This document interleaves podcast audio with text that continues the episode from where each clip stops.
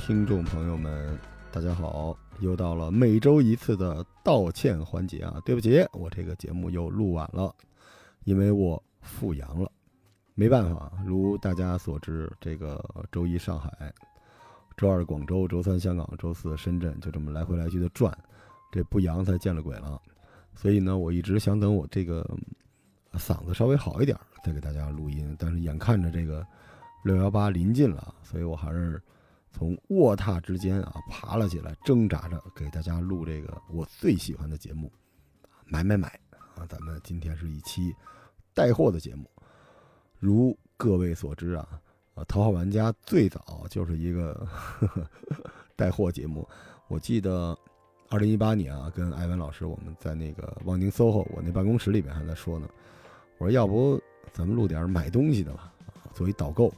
咱们这一天到晚都是杀人放火鬼故事了，弄点买东西是不是能让大家快乐起来呢？所以当时我们做的这个头号玩家差点改名叫头号买家哈。啊，时过境迁，到现在五年过去了，其实每年呢，我们都会做一些买买买的节目。而且这个节目在《头号玩家》整个的这个大专辑里面呢，还挺受欢迎的。当然了，也再次跟大家道歉啊，《头号玩家》这个大专辑太混乱了，确实什么都有。不过我之前也特别傲娇的说了啊，既然我什么都会，对吧？那咱们就什么都有。然后我用了很长的时间去思考啊，大家有没有关注到最近播客世界的节目也挺多的，好像播客圈有点抬头的意思。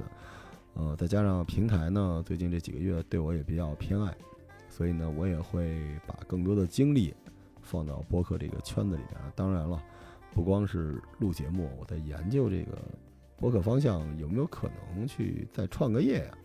啊，冒险家的血液在沸腾。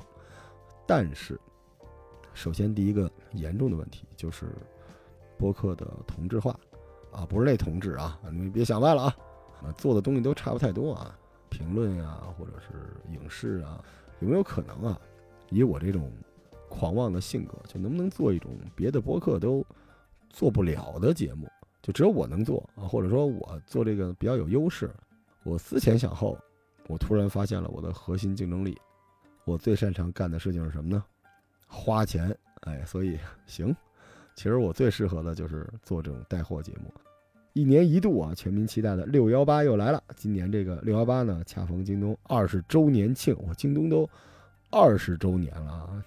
京东呢这一轮准备了超多的现金红包，红包金额最高是有零有整啊，两万零六百一十八元。二零六幺八，我们这期的头号玩家节目啊，参加了喜马拉雅夏日好物节活动。五月二十九日零点起至六月十八日啊，每天都能在节目播放页下方的小黄条领红包，再购物分享好友，还能有更多的额外惊喜啊！真不容易啊，咱们居然被官方看到了。我记得那天我录了一节目，我说我又是医疗行业的人是吧？又这么能种草，怎么不找点中医药方面的给我带带货？结果哎，就引来了同仁堂的那期节目。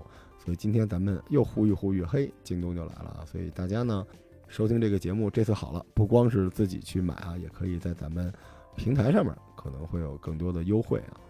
行，再说说我这两天的境遇吧。距离上次更新差不多有一周左右的时间了吧？因为我在广州这边的诊所基本就要落地了，这是一好事儿啊！我们大概斥资六千到八千万。在广州的地标建筑，我们现在偷偷透露一下，听我这节目的没什么同行吧？太古汇可以吧？这个应该就是广州的写字楼啊，商业的天花板，在太古汇里边啊开一诊所，正式上线的时间呢，按照我的装修进度，大概是今年的十一二月啊就试营业了。到时候大家在广州啊，当然希望你们别有病啊，万一啊有医疗方面，尤其是高端医疗方面的需求啊。您说想去这波士顿看个病啊，是吧？去日本刷个牙呀，哎，来找我就行了。到时候我们肯定也会在我的这个诊所里边装一个特别好看的录音啊、摄影的这么一个棚啊，说不定到时候能请我们广州的播客朋友们在我们这棚里大家欢聚一堂哈。所以这个事情呢，对我的精力占用的还是比较大的。现在在算账啊，走手续，然后。招募人才啊，对，啊，如果你是医疗方面的人才，都可以找我啊，投简历，咱们可以在广州最棒的地方做一个最棒的诊所。工作强度确实是非常大的，因为有大量的前期准备工作，所以必须要在北京、上海、深圳、广州、香港来回飞。但是这个密集的工作呢，有望在六月下旬结束啊。到时候我会更新一个新的节目，大家别着急啊。一旦您发现我这个《头号玩家》主节目更新的不积极，就证明我的事业蒸蒸日上哈。除了这个之外呢，还有一些麻烦事儿，比如说。我父亲最近这个开始失眠，觉得这个精力不够。我母亲呢，本身是一个糖尿病患者啊，最近这个血糖控制也不太好，有点焦虑。再加上我老婆啊，最近减肥，家庭方面出现了一些健康方面的焦虑。工作和家庭之外呢，我自己最近身体状况也不是特别好，可能就是因为被这些事儿弄得焦头烂额了吧。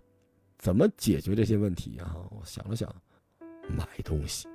我今天呢，就按照我这个上有老下有小奔四的这个焦虑程度呢，给大家按照不同的场景推荐一些有用的东西哈。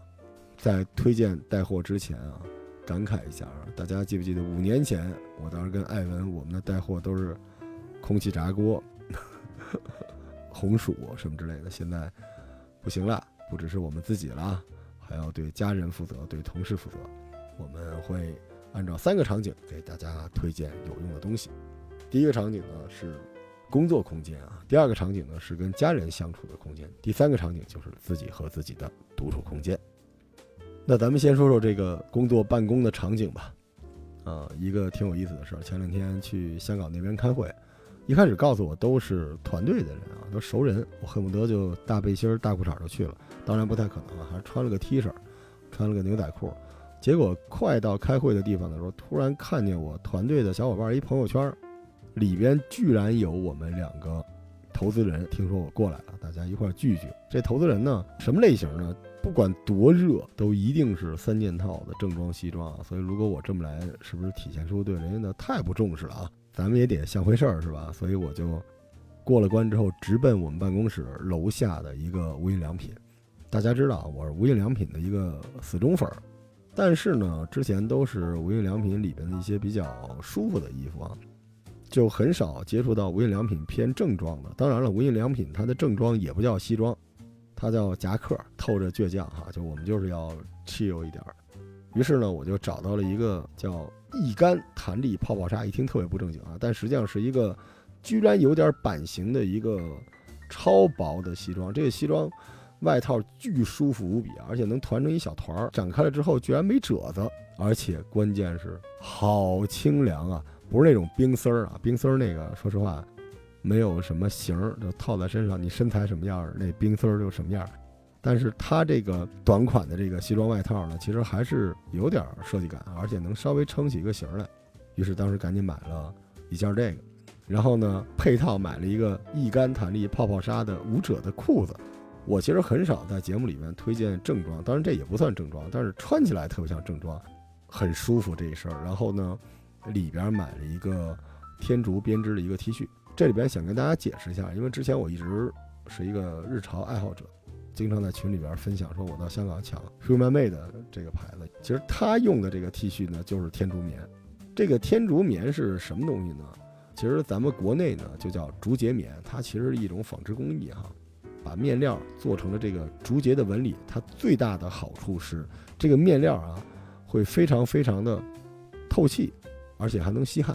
如果是浅色的话呢，做打底比较合适；深色的呢，它自己本身的这个纹路，我不知道你们喜不喜欢，我不是特别喜欢。但是它如果上面啊印上一些什么鸭子、小狗，human made 的动物园这个其实还可以。所以呢，呃，如果你想试试看这个竹节棉啊，就这天竺编织的话。这东西不用去买 Human Made 的一个 T 恤七百多，其实无印良品就有了，才五十多块钱，大家可以试试。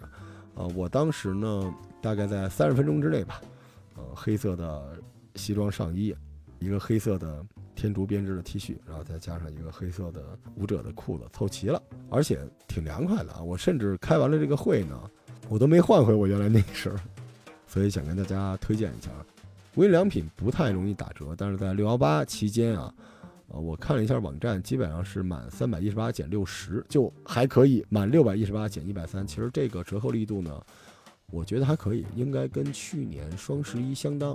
但是，其实无印良品它真正的好东西，因为它的面料的透气性啊，它真正的好东西其实是在夏天、冬天的时候，其实它那东西我觉得稍微薄了一些。所以，其实如果折扣是相当的话，买夏装无印良品，我觉得更合适了。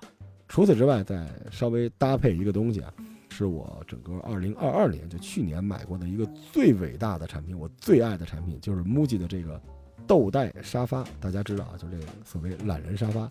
这个懒人沙发呢，国产的也有啊，各种各样的品牌。但是 MUJI 的这个是我买了六只沙发，当然剩下五只基本都退了，最好的一个。首先它这个外套能拆卸，其次呢，它这个沙发里面的这个。豆粒的这个颗粒大小正合适啊，当然，呃，我们就不深入说了啊，因为今天主要要说的还是办公场景。但是这个沙发呢，就是我买过的最舒服的，然后在六幺八期间同样有折扣。我这个块头啊，大概一米九零啊，也体重也是一百九十斤，啊，坐这个沙发整个人既可以正襟危坐，也可以陷进去啊，甚至可以在里边睡着，所以非常非常的舒服啊。顺带给大家推荐一下，如果你买的话。我三个颜色都买了，但是我推荐你买那个灰色的，特别特别的金脏。给一个前菜啊，无印良品。然后说说我们今天要推荐的这个办公场景里一个我最近用的特别好的一个神器耳机。那其实我之前做了几次节目啊，是不太推荐大家戴耳机的。我今天依然在说啊，如果你有条件的话，能外放就外放啊，不能外放你再用耳机。但什么样的情况下能外放不外放，非要用耳机呢？很简单，不是听音乐，一定是打电话。你要是开着外放说电话，确实有点二哈。所以我们今天呢，做一个简单的耳机的小科普啊。先说说头戴式的耳机和这种小型耳机啊。头戴式耳机什么东西呢？其实就是这听音乐这大的这个东西啊。耳机的发声单元其实是耳机的灵魂。头戴式的这个耳机呢，比这个入耳的这种小型耳机呢，它整个这个空间啊大几十倍，巨的个儿啊。所以它的这个响度啊、清晰度啊、啊三频的表现能力就远远超过了这种入耳的小型耳机。所以如果听音乐的话，头戴式的是无敌的。那小型耳机呢？啊，就是小，比较便携。当然了，从健康的角度上来说，你的声音越大，震动越大啊，你听这个低音越爽，其实越伤耳朵。从这个角度上来说，大的小的都一样，因为它最终是以你的耳朵收听到的声音信号。啊，来衡量它有多伤耳朵的，所以呢，从应用角度来说，在家用音箱听音乐就足够了啊，用不着用那种头戴式的耳机。而出门，其实戴耳机又不方便。然后咱们就说这个对标头戴式耳机的这个小型耳机，从佩戴方式来说，应该是三大类：入耳、半入耳和开放式耳机。咱们先说这个入耳式耳机，其实这东西就是也叫耳塞啊。就是咱们原来小的时候听沃克曼用这东西，它里边恨不得插到你那个鼓膜里面去了。这个东西听的过程中会直接密封住我们听声音的这个人的耳道。半入耳的耳机是什么东西呢？其实就是咱们现在用的这个蓝牙的这种耳机，呃，苹果的这个 AirPods 什么之类的，就是这种东西。它呢没有完全的封住耳道，就你还能听到一些外边的声音。第三个就是开放式耳机。开放式耳机呢分为骨传导和气传导。为什么叫开放式耳机呢？因为它的这个耳机本体，并不塞在你的耳朵里边。在开放式耳机里边，还分为骨传导和气传导。一会儿我们会展开说说。咱们先说说这个声音的传导原理啊。耳朵是由外耳、中耳和内耳三部分构成。那么入耳式和半入耳式的耳机呢，都是通过空气振动把这些东西传导进去啊，在外耳道，然后经过鼓膜，经过听小骨，经过麋鹿、淋巴液、毛细胞，抵达。耳蜗、耳蜗神经进入到你的听觉神经。开放式耳机呢，我们分开说。骨传导耳机是什么样的？就是把声音转化成不同频率的机械振动，它不是从外耳道进来的，它是从这个人的这个颅骨，从这个骨麋鹿进到内耳淋巴液，进螺旋器，进听觉神经啊，最后达到听觉中枢。所以实际上，它的前半段和咱们刚才说的这个入耳和半入耳是不一样，它是从耳朵上面这个颅骨，从骨头这块进来。然后呢，经过骨迷路，然后达到前庭神经，而这个入耳和半入耳呢，是从外耳道进来，通过鼓膜，最后也要到前庭神经。不同的一点就是，它的前半段的传导方式不一样。气传导耳机呢，其实又不太一样，它不通过颅骨和骨迷路啊，它有点像入耳和半入耳，只不过它不用插到耳朵里边，它是直接定向，就有点像我们麦克风反向，就在你耳朵前面挂了一个小音箱啊，它直接把这个声音呢。通过不接触的方式，经过外耳道传到你的鼓膜里边，所以它是一个无接触的入耳、半入耳式的空气振动传声这么一个原理。那么这四种耳机最大的区别是什么呢？前两种其实差不多啊，无非是封闭和半封闭的方式。但是这两种耳机入耳和半入耳其实都会伤害你的毛细胞，也会伤害到你的鼓膜，因为它离鼓膜越近，它的振动声越大，就会伤你的鼓膜。开放式耳机呢，对于这个鼓膜的伤害、耳膜的伤害会稍微低一点点。但是到底有多保护听觉呢？也没有那么夸张。为什么呢？是因为其实他们到最后还是要经过耳蜗神经，然后最后传到你的前庭神经里边。所以无论如何，到最后啊，你的耳膜的核心这一块，耳蜗这块，还是由你收听的声音的大小来决定它对你的伤害多大。所以所有人说骨传导耳机就可以保护听力的，实际上只有一点点的改善，没有那么厉害。开放式耳机它有什么问题没有？还是有的，从听的感觉来说，它还是会漏音。这个漏音，无论是骨传导和气传导，都是比较严重的。骨传导和气传导之间有什么区别呢？呃，气传导大家知道，它还是要把声音像吹气儿一样从外耳道传到鼓膜，一直往里边传。它的这个密闭性不好，因为它是音箱嘛，所以它的防水性会比较差。骨传导呢，相对来说啊，密闭性好，因为它其实相当于小锤子，而且它不经过外耳道。但是它有什么问题呢？它要经过这个骨迷路这个地方，就是通过颅骨传进去，而这个地方会维持我们的平衡的这么一个功能。所以如果经常听这个的话，一个是这个地方震来震去不舒服，还有一个地方呢，啊，它有可能让你头晕，不是完全会这样，但是有可能会让你头晕。骨传导的这个原理挺有意思，就像咱们双手捂住耳朵，你自言自语，你还是能听见自己的声音啊。但是如果你一直捂着耳朵说话，你最后就流鼻血了，因为它震的还是挺不舒服的。然后我们总结一下啊，首先这个我淘汰掉了头戴式耳机啊，那小型的耳机里边呢，入耳和半入耳实际上对耳朵的伤害都比较大。长期塞着这个东西呢，一个是耳朵不通风啊，密闭，它里边本身就容易发炎；还有一个呢，就是它震动会直接伤害到你的外耳这一块，一直到鼓膜这块，它伤害还是比较大的，因为它毕竟直接震动。所以这两种耳机呢，我觉得从健康的角度上来说，不是很符合现在的潮流。那么现在最火的这种开放式耳机呢，前阵子是骨传导，现在是气传导。这两种来说呢，骨传导的副作用就是有可能震得不舒服，而且头会有点晕。那气传导呢，其实就是它还是要经过这个外耳道，而且气传导呢密闭性比较差，就防水性比较差。但是啊，呃，我还是要客观的说一句，没有人能够完全的健康去收听耳机里的东西。那么从听音乐的角度上来说，这个。开放式耳机你就放弃吧，因为他们能传递的这个声音的质量，这个三频啊精准度，其实比入耳和半入耳的差的太远了。所以他们其实就是用来打电话就行了。当然还有一个应用场景啊，就是听播客。听播客其实能听明白就行，反而不需要太清晰的那种辨析度。所以其实播客对耳朵的伤害还是比较小的。啊，如果我们要兼顾健康又兼顾这个实用性。实际上要找一个不漏音的气传导耳机是我目前的推荐。再提醒大家一句啊，开放式耳机实际上对听力的保护是非常有限的，因为最终决定耳朵的健康、耳膜的这个受损程度的，就是你听到的那个音量，不管是入耳、半入耳、骨传导、气传导，只要你听到了，其实那个声儿呢，对你的耳朵伤害比较大。骨传导和气传导，由于它本身漏音的情况。你听到的声音是比正常的耳机要小的，所以你不得不把音量放大。虽然它们的应用原理对耳朵里面的这些组织呢可能伤害低一些，但是因为你下意识的把音量放大了，所以实际上它的这个保护耳朵的效果也是比较有限的。当然了，啊，还是建议大家使用开放式的耳机，因为开放式耳机它至少不会说堵住耳朵里边去增加耳道的温度。这个温度越高，它的细菌数量也就越高，就容易发炎。开放式耳机还是对身体更健康的，两害相权取其轻，所以我还是推荐这种开放式的耳机。我自己用的这个比较神奇啊，这是科大讯飞的一个叫 i f l y b u s Air，科大讯飞的开放式的办公耳机，这个大概七百多块钱吧，啊，六幺八的时候应该还能更便宜啊。这个耳机比较有意思，就大家见过这种骨传导的耳机，不有一种就是那个挂脖的那种嘛？就它后边连在一起，跟一个听诊器似的那种。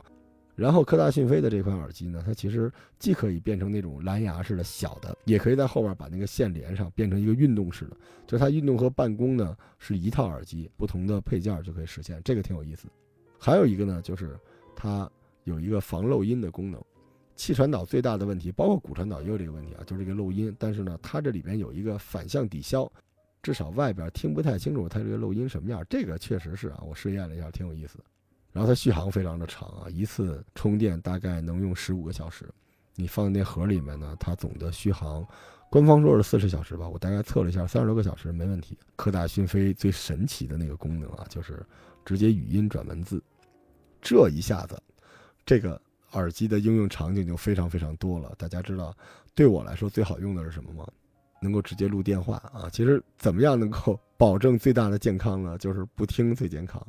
所以有些必须要接的电话，而且尤其像我们这种做投资、做医疗，经常一个会大概就一两个小时，而外放的又不太好，因为有同事在。所以最简单的方法就是把这耳机开着，然后放旁边儿，它直接呢会把这个耳机里面听到的。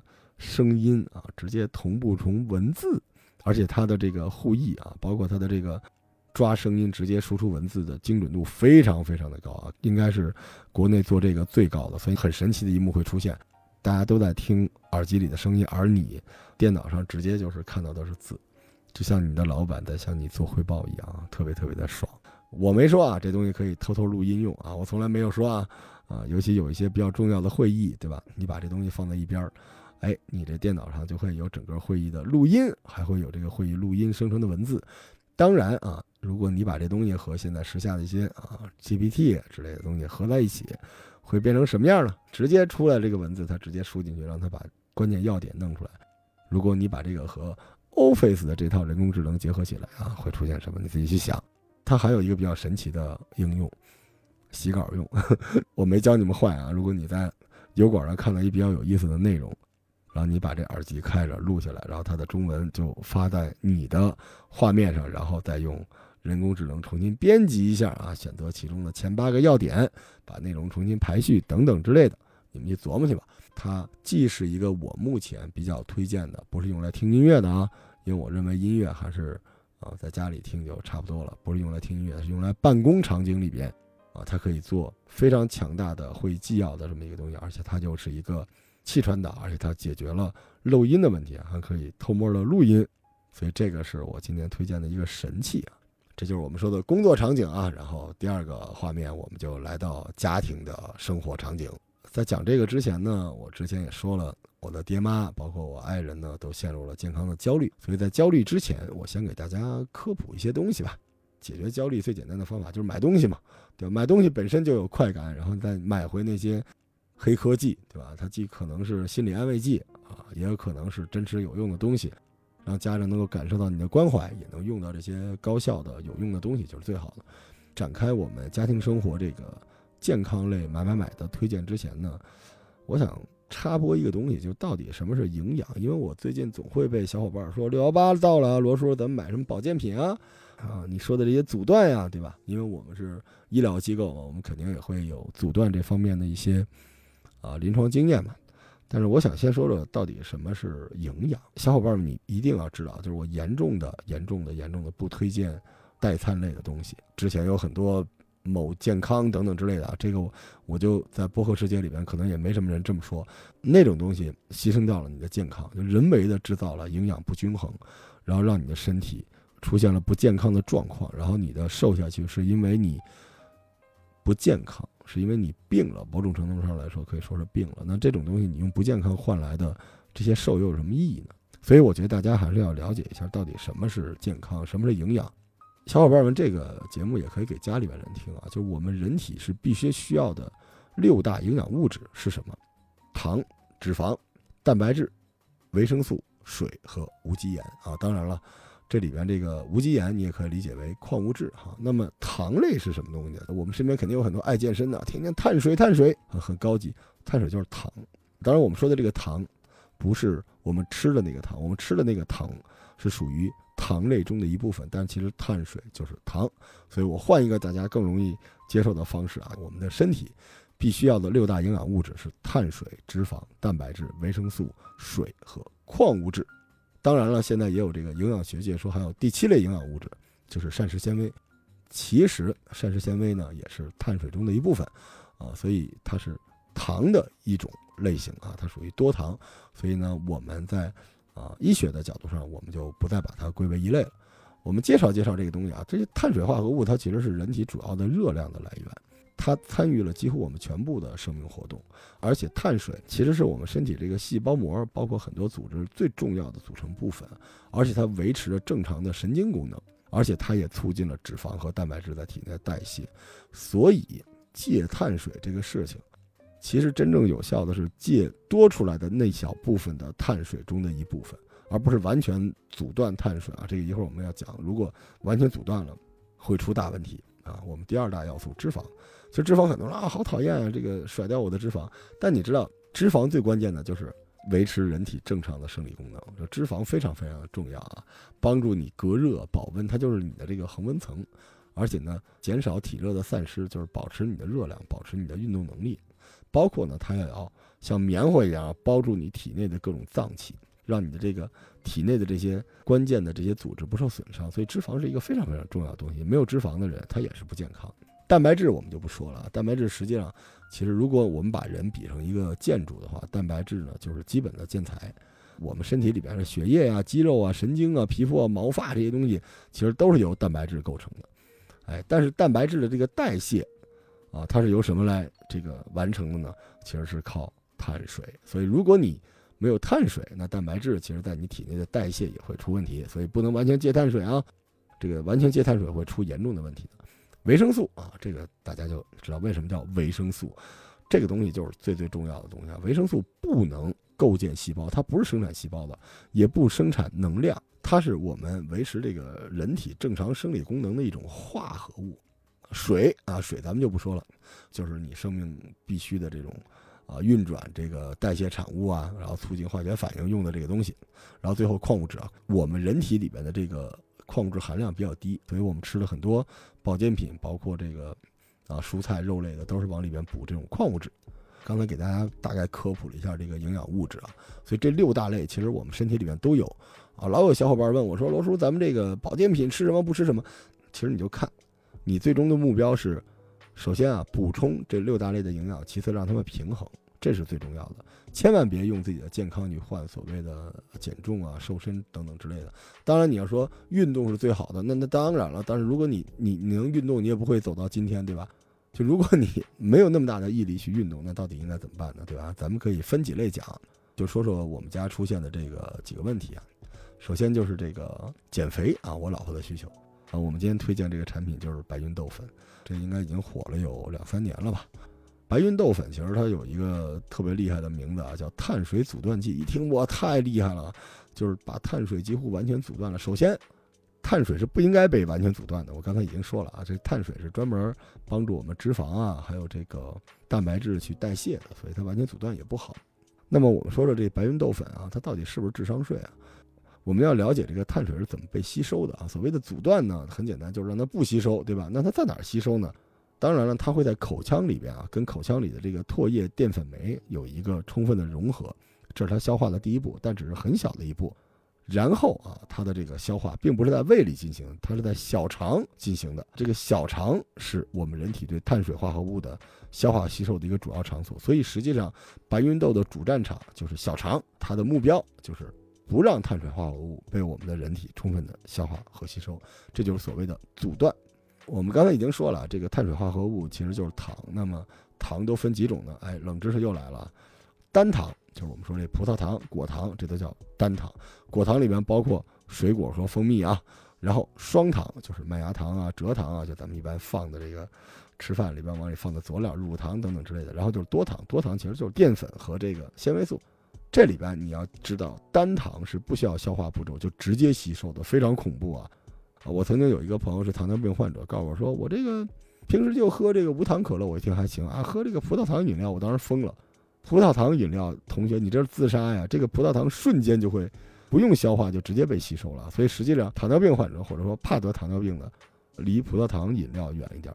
我们刚才说的双糖里边，这个蔗糖就是咱们平时吃饭这，比如白砂糖啊、冰糖啊、红糖这种东西，这些东西呢，其实它吸收会比较慢，因为它需要用这个蔗糖酶啊、乳糖酶啊这些东西，啊，先把它水解啊，水解成单糖，然后再进行吸收。所以实际上它是还要增加一步吸收的过程。我们刚才说了啊，这个碳水化合物就是糖嘛。那么什么东西是有可能被白芸豆粉在小肠里边阻断的呢？就是这个多糖，换句话说，就是淀粉。说白了就是咱们说那个精米精面、五谷杂粮这种东西，才是有可能被白芸豆粉阻断的。所以换句话说啊，如果你今儿是吃了水果，或者你吃了白砂糖、冰糖、红糖、乳糖这种东西，其实吃白芸豆粉什么用都没有，只有吃精米精面的这种主食啊，包括豆类等等之类这种多糖，才有可能被白芸豆粉阻断。但是白芸豆粉的这个阻断是什么东西？它什么原理呢？种子是怎么传播的吧？基本靠这个鸟是吧，给它吃下去，然后在别地儿排泄出去。但如果这个豆子再吃下去都被这胃里都给消化掉了，化成食儿了，它排泄出去那东西呢也养不活了，对吧？所以实际上这个阿尔法淀粉酶抑制剂这种东西，大自然多么神奇啊！这就是白芸豆的提取物。这东西干嘛使的？它叫种子防御蛋白，多逗啊！它就是这些种子，为了防止自己被携带的鸟、鱼或者人类被它们完全消化掉，神奇的演变出了这么一种活性的淀粉酶。这东西就是不会被消化掉，降低你在小肠里边对它的吸收。所以实际上，我们用到了一个鸟用到的技术，做出了这么一个白芸豆的提取物。它的目标就是让这个种子不在我们的小肠里边被充分的吸收。那这东西的结果就是阻断。工作原理说起来还是对。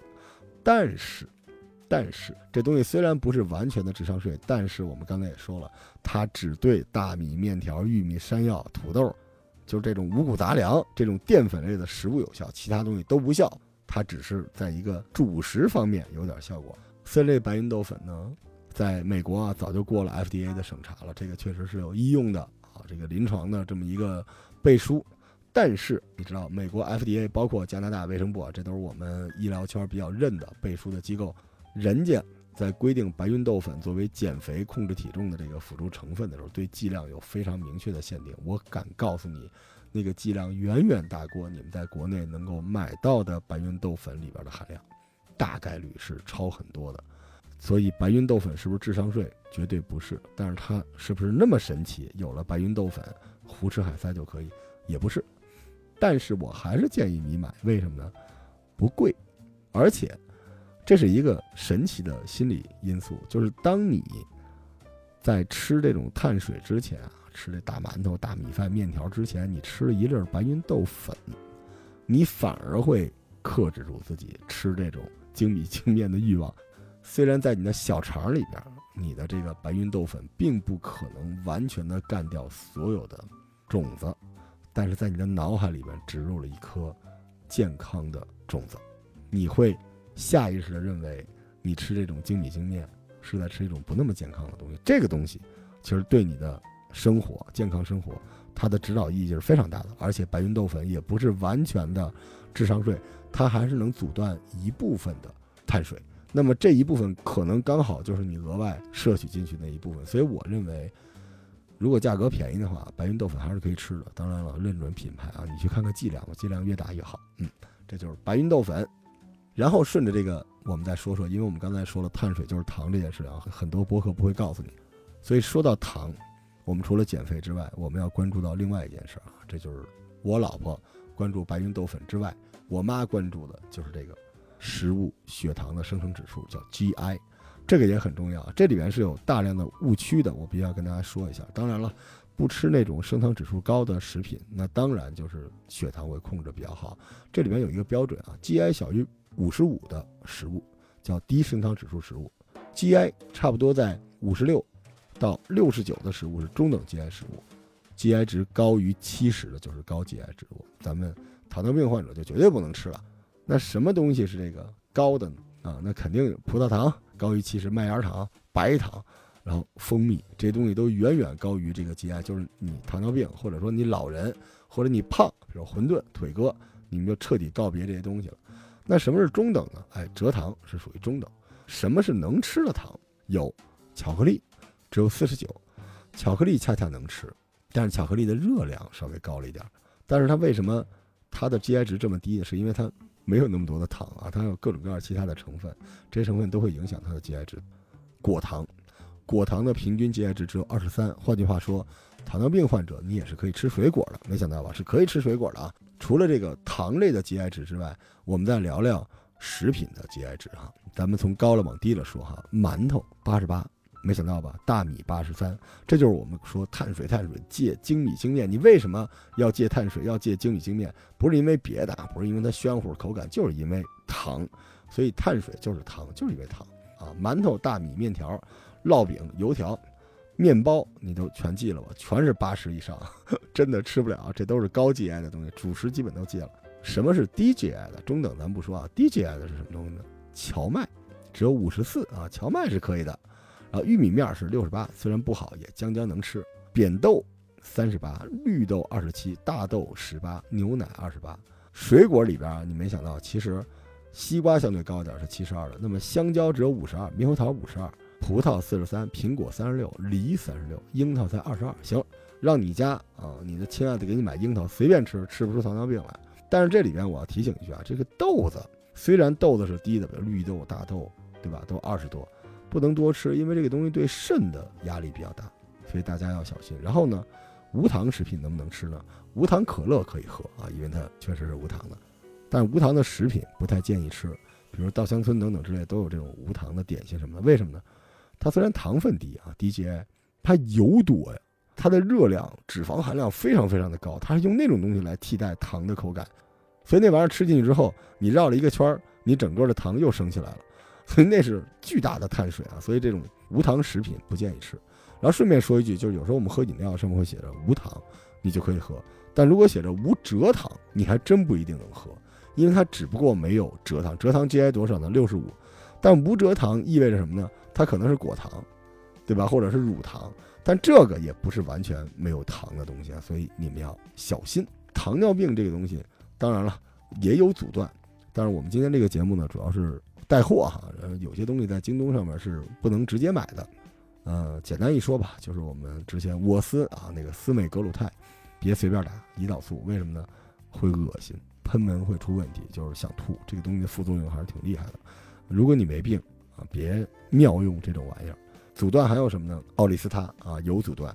二甲双胍就是这糖阻断这个药，我不能多说，但是我要告诉你，二甲双胍呢，国内是仿制药啊，都叫二甲双胍，但是它实际上是有进口药的，进口药叫格华酯，这个药是非常特别的一种药，就是它的进口药的药效更好。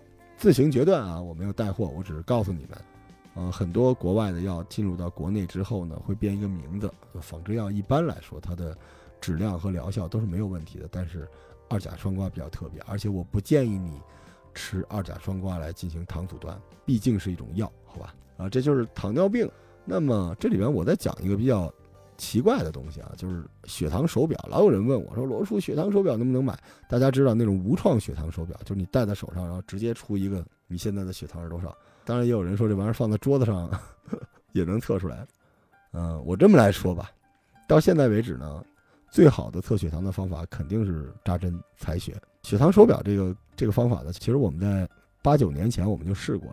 它其实用一种摄影技术来判断血流的变化，皮下的血流的变化，通过这个变化变速加入它的一个算法来判断你的血糖变化。但是它有一个问题，就是它的头和尾这个数字它是测不出来的。就这个东西如果能测出来，苹果它的 iWatch 早就有了，包括华为新出的这个手表也说我们会警告你。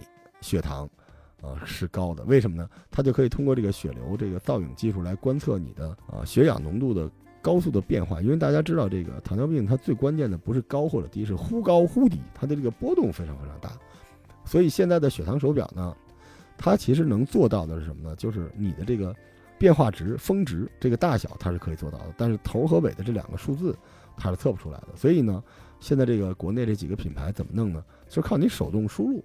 这个输进去的这个数，一个头，它最后有一个尾，它通过这个曲线来提醒你。但是它这个曲线是一什么曲线呢？是一算好的曲线。但你要说用桌子能测出来，这个东西稍微有点黑它，因为它算的这个曲线呢跟你的身高体重又有关系，所以你知道这是有算法的，这个是科学的算法。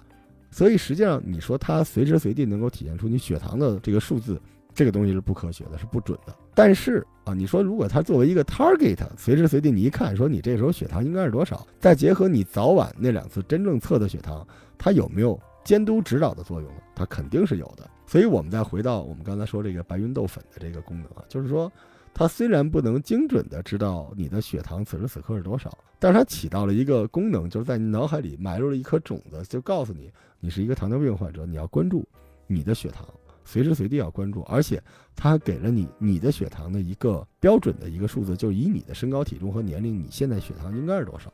这个东西呢，不能说完全没有意义。当然了，它的那个皮下的那个血液流动的摄影技术有多精准，这个就不一定了。这个咱们就是看成本。所以我觉得，如果有人告诉你说血糖手表能够精准的告诉你此时此刻的血糖是多少，我完全不认同，而且甚至我觉得也不科学，因为这个功能还没有被攻破。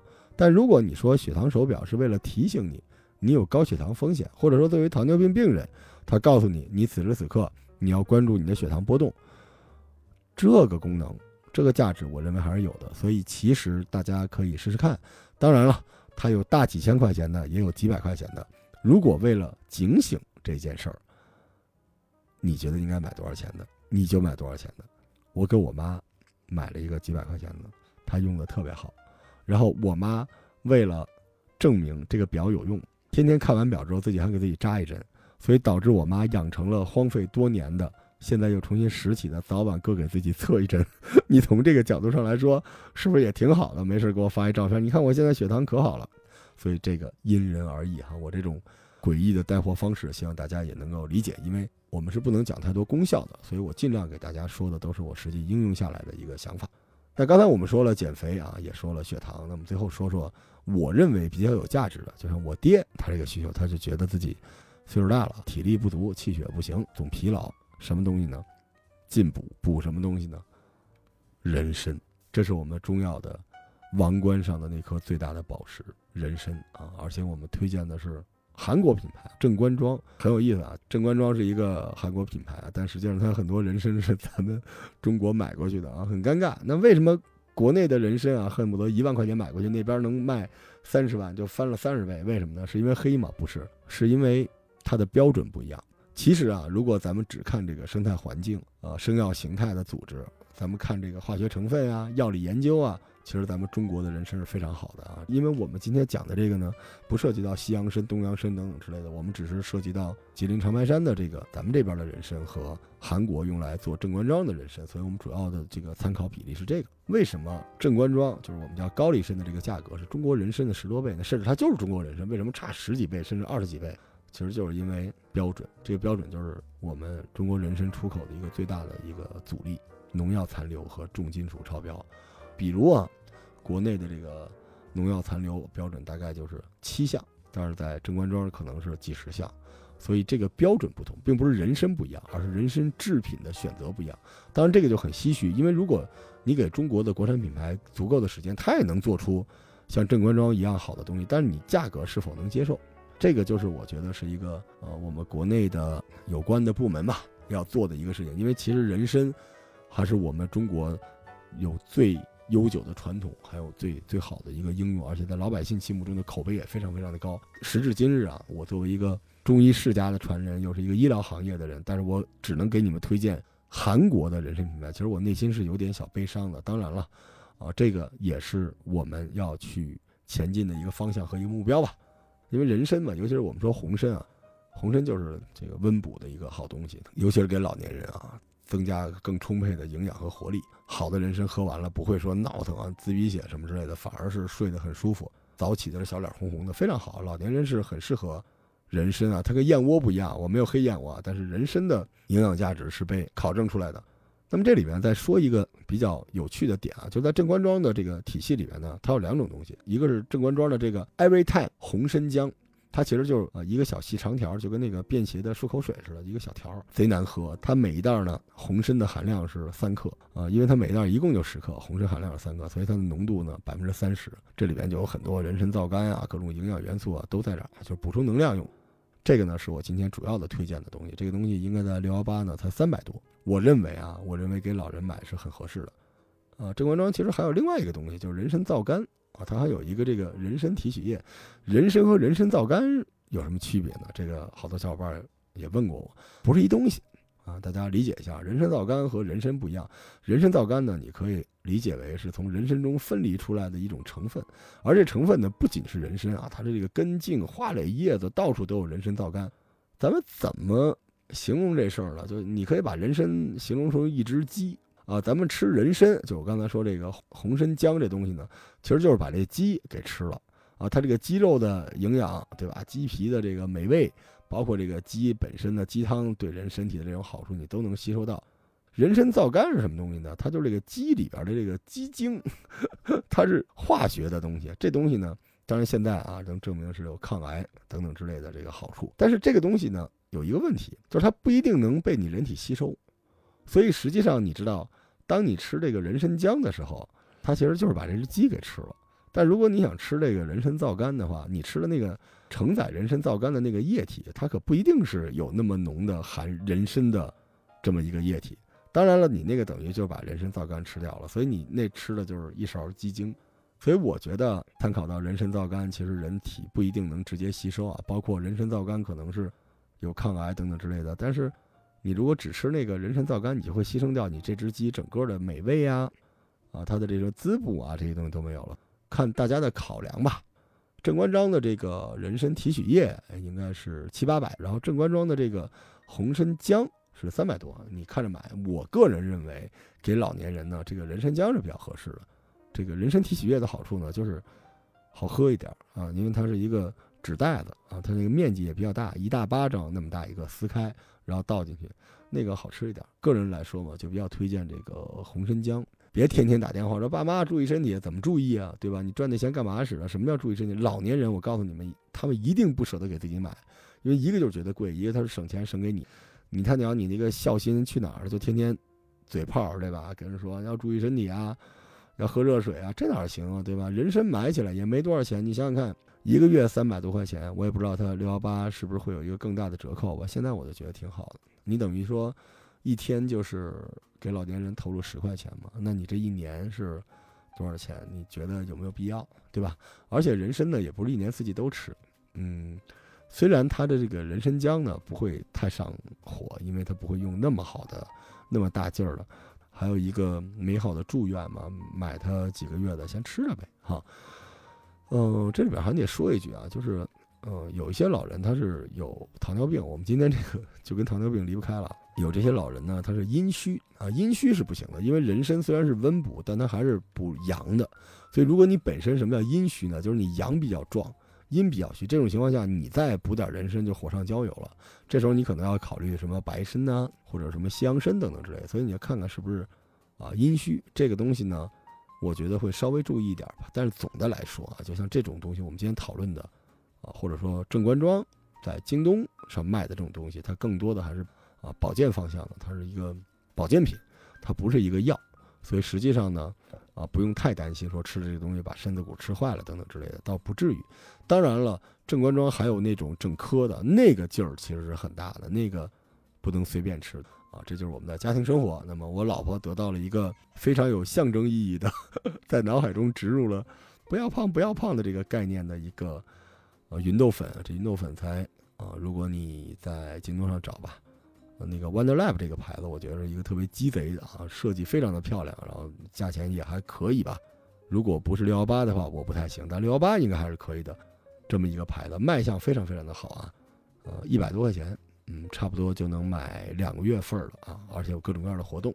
这是芸豆粉，然后我母亲呢得到了一个用处没有那么大，但是有比较强的象征意义啊，然后让她养成好习惯的这么一个无创血糖的一个腕表。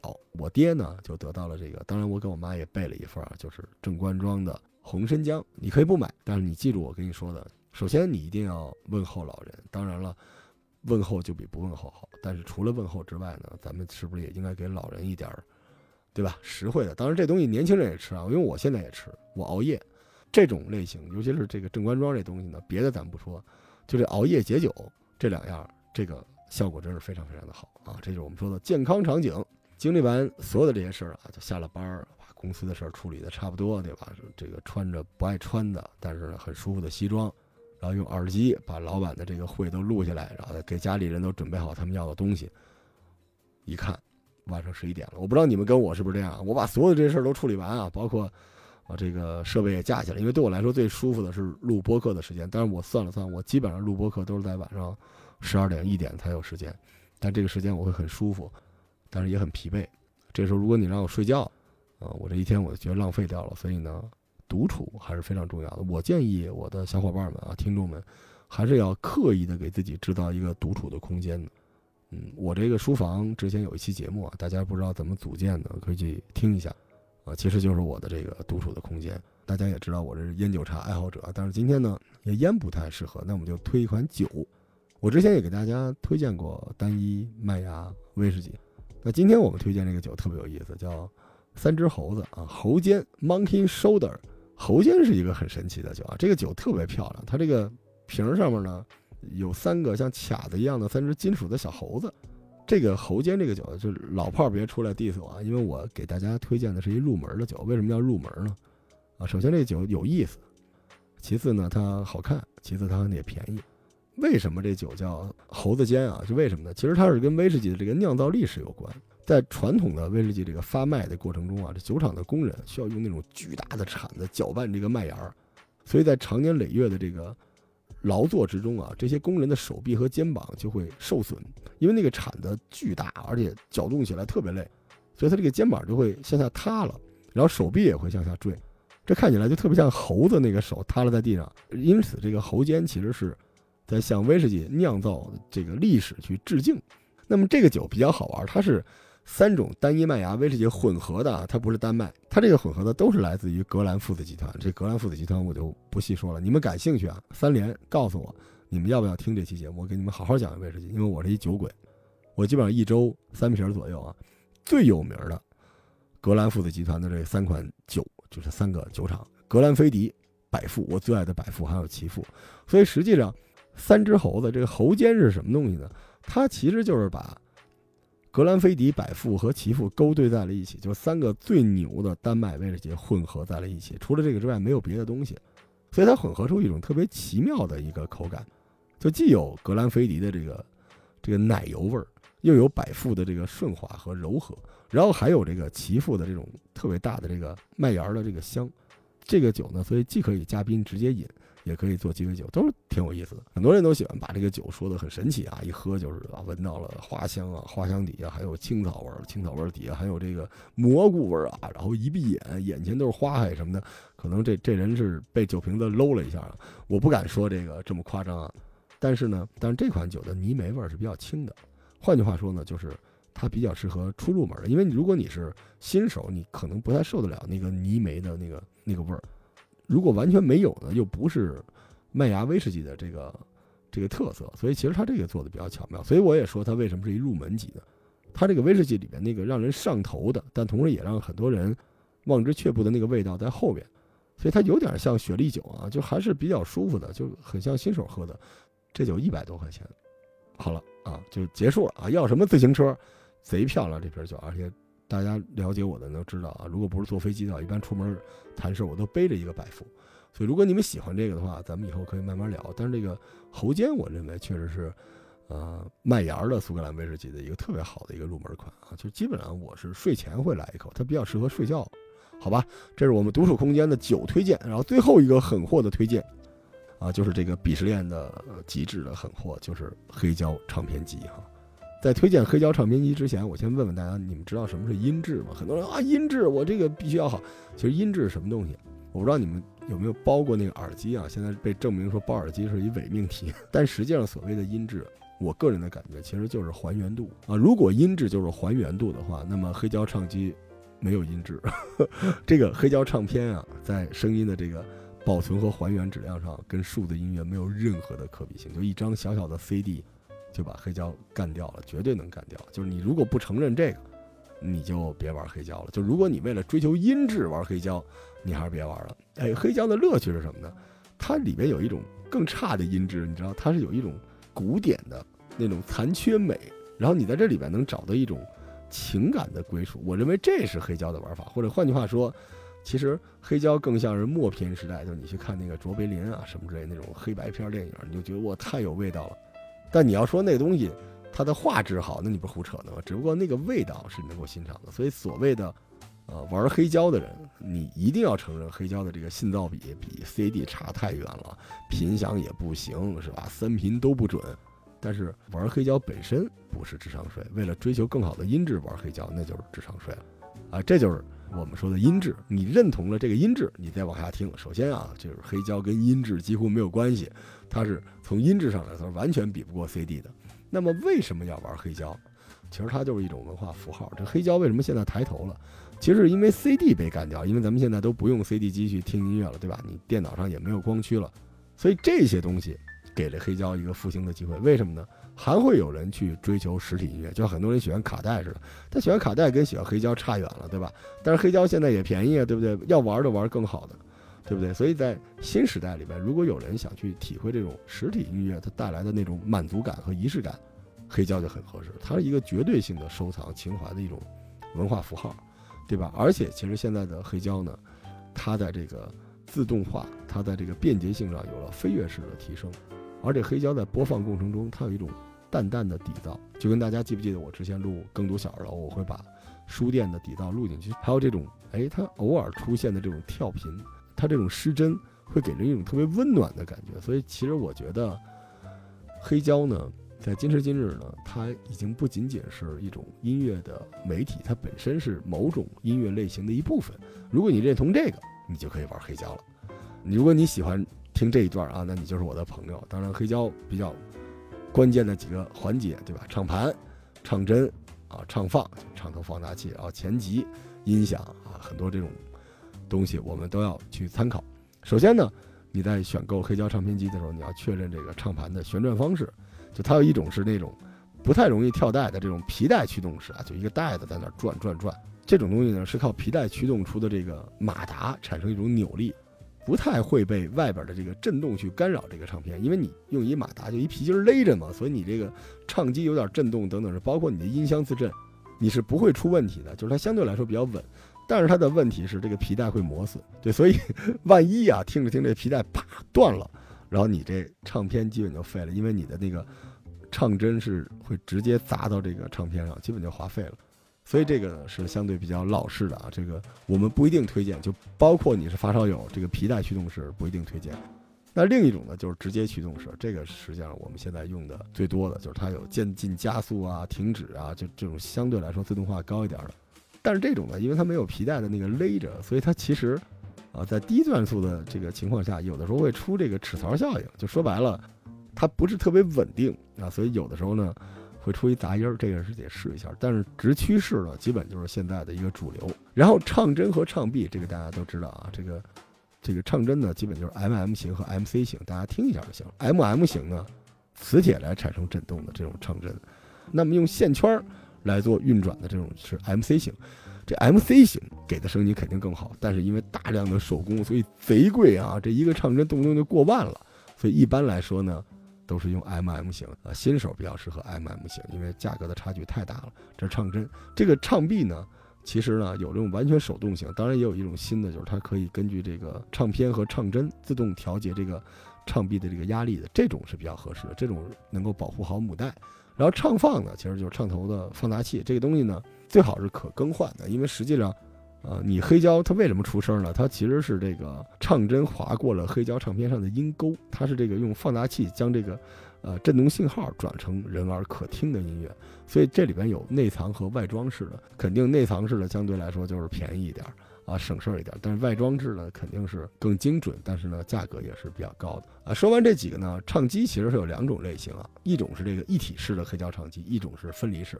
咱们先说一个鄙视链特别顶端的东西啊，因为黑胶这个读盘的这个基本原理我们说了，它是通过这个唱针接触唱片上的这个音沟啊，就是它这个细微的沟槽，咵来磨，把这个声音传递给机器。